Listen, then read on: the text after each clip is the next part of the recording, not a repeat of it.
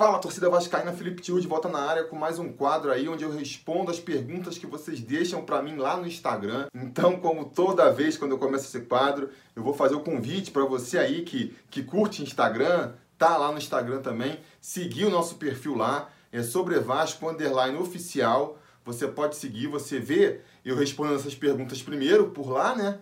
Porque eu faço nos stories e, e vocês veem isso de bate-pronto. E também podem fazer as perguntas. Eu vou, eventualmente, uma vez por semana lá nos stories, eu deixo lá o boxezinho para vocês fazerem essas perguntas. E aí vocês podem ter suas perguntas respondidas lá no Instagram e depois aparecendo aqui também no nosso quadro Respondendo Perguntas do Instagram, onde eu compilo tudo que eu respondi lá para quem é fã aqui do YouTube também poder acompanhar e a gente poder até continuar essa conversa aqui embaixo nos comentários, não é mesmo?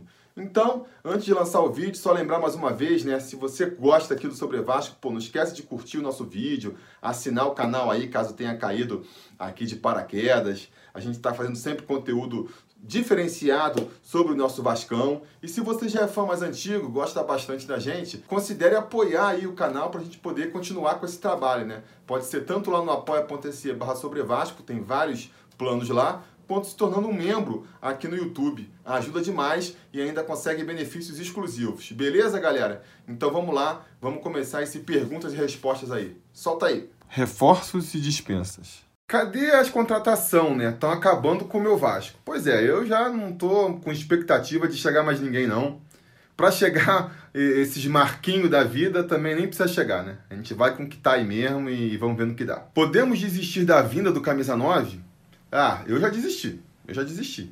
Acho que se vier, vem um tão meia-boca, tão meia-boca, que é até melhor que não venha ninguém mesmo. Brian Ruiz, refugo ou aposta? Pra mim é refugo. O cara tá encostado lá no Santos, não joga mó tempão, tem problemas físicos, entendeu? Eu acho furada apostar no Brian Ruiz. Se for para contratar o Brian Ruiz, é melhor subir com o Caio Lopes ou o Bruno Gomes? Com certeza. Com certeza, até porque são jogadores que já estão jogando, então não vão precisar recuperar o ritmo de jogo. São do Vasco, então se valorizarem, o Vasco ganha com isso. E vão custar um salário muito menor, né, pro Vasco. Porque o Brian Ruiz, o salário dele é, é alto, né? Então teria a ver com o Santos pagando parte do salário e mesmo assim ainda é capaz, era capaz de sair mais caro para o Vasco do que subir um garoto desses. Acredita que o Brian Ruiz pode vir e seria uma boa? Por tudo que eu já expus aqui, eu acho que não seria uma boa, né? E acho difícil de vir também. O Vasco está numa situação financeira ruim aí. Acho que seria um erro tá, até trazer um cara é, com tão pouca chance de dar certo. Aí, só para encerrar essa questão do Brian Ruiz, vamos supor que ele venha e dê tudo certo. Ele leve um tempinho para se adaptar, mas termine o campeonato aí sendo os destaques do Vasco. O que, que vai acontecer?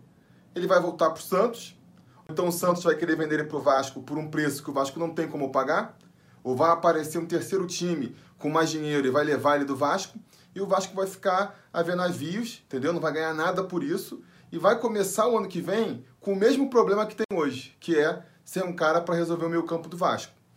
Então, assim, mesmo que a melhor hipótese aconteça, que já é rara de acontecer, ainda não vai ser um bom negócio para o Vasco. Então acho que o Vasco tem que mudar o pensamento e parar de insistir com esse modelo de negócio que deixa a gente sempre derrapando no mesmo lugar. Esquema tático.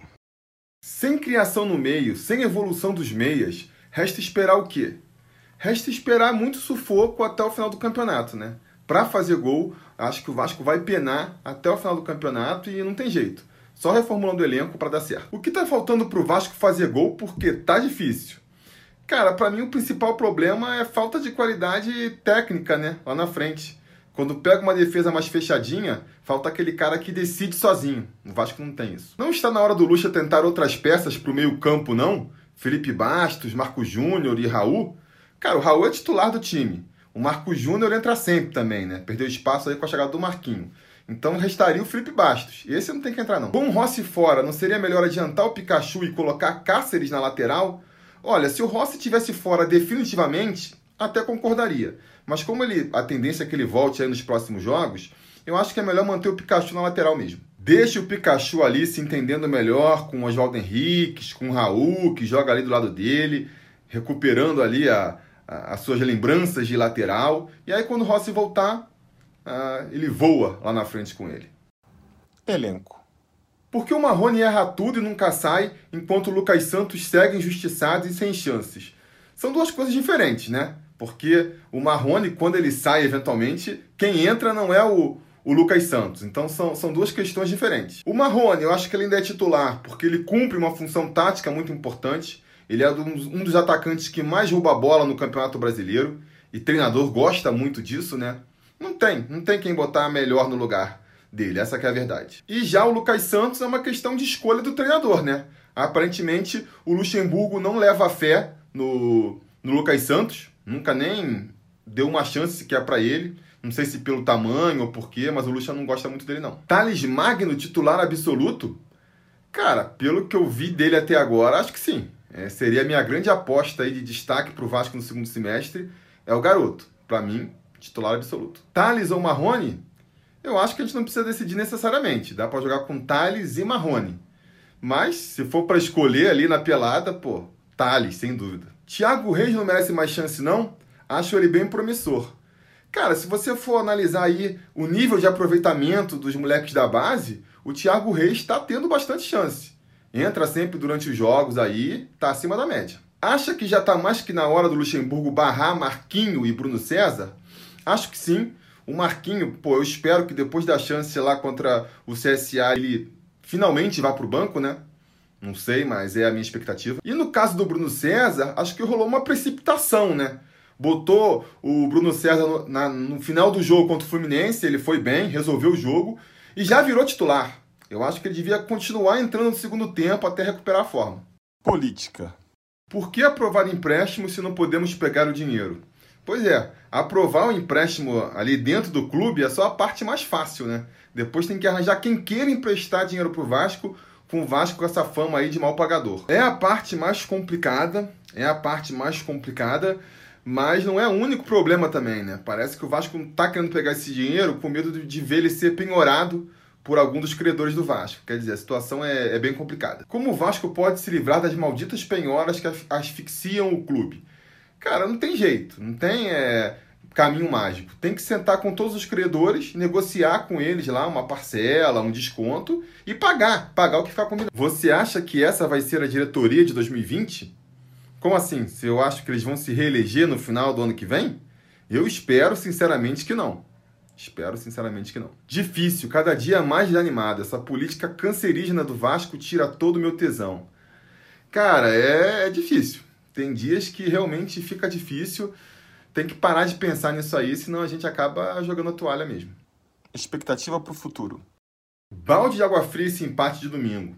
Pois é, para quem estava esperando um Vasco aí decolando nas próximas rodadas, deve ter sido frustrante mesmo. Mas não é motivo para desespero também não. Vamos torcer para o Vasco conseguir fazer uma campanha aí regular, pelo menos. Sua expectativa para o duelo contra o Goiás? Cara, eu acho que vai ser um jogo difícil.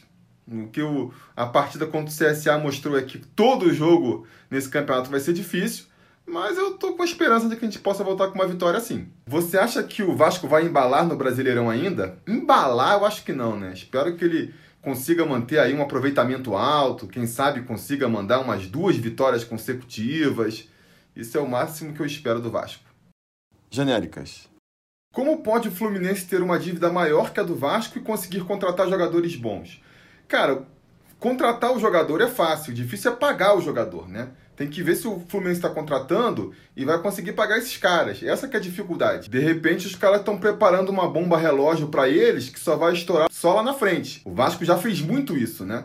Tanto que a gente vê toda hora aí é, renda do Vasco sendo penhorada para pagar é, contrato antigo. Então, assim, eu não sei. Não sei se o Fluminense está fazendo certo, está fazendo errado. Não me importo muito também. Mas eu sei que a, na situação do Vasco, a gente tem que cortar, parar de ficar criando dívidas novas. Então é bom não gastar dinheiro com isso mesmo não. Qual a medida que o Vasco pode tomar em relação a esses erros absurdos do VAR? Assim, não tem nenhuma medida prática que o Vasco pode tomar, mas eu acho que tem que reclamar e reclamar lá na CBF, na comissão de árbitros, no lugar certo. Porque é aquela coisa que a gente vê na vida, né? O cara chato sempre é menos incomodado. Você tem que pedir uma coisa, duas pessoas podem fazer. Um reclama de tudo, o outro aceita na boa, tu vai sempre no que aceita na boa. Então o Vasco tem que ser aquele cara chato. Tem que ser aquele time que a arbitragem pensa duas vezes antes de errar contra, sabe? Pô, mas, cara, se prejudicar o Vasco, isso vai dar uma dor de cabeça, vai dar injeção de saco pra gente. Acho que isso que alivia muito para Flamengo e Corinthians. Vasco ou Vasco? Cara, eu vou dar uma resposta aqui um pouco diferente do padrão e vou dizer Vasco. Então é isso aí por hoje. Espero que vocês tenham gostado das perguntas e tenham gostado ainda mais das respostas, né? É, foram perguntas bem bacanas. Diga aí nos comentários o que, que vocês pensam de tudo que a gente abordou por aqui. Não se esqueçam, vou repetir mais uma vez, de curtir o vídeo, assinar o canal, seguir a gente lá no Instagram, sobre Vasco Underline Oficial e ficar ligado porque logo mais a gente volta com mais vídeos falando do nosso Vascão. Beleza? Tá combinado? Então tá combinado. A gente vai se falando. A realização desse vídeo só foi possível graças ao apoio inestimável dos conselheiros do Sobre Vasco.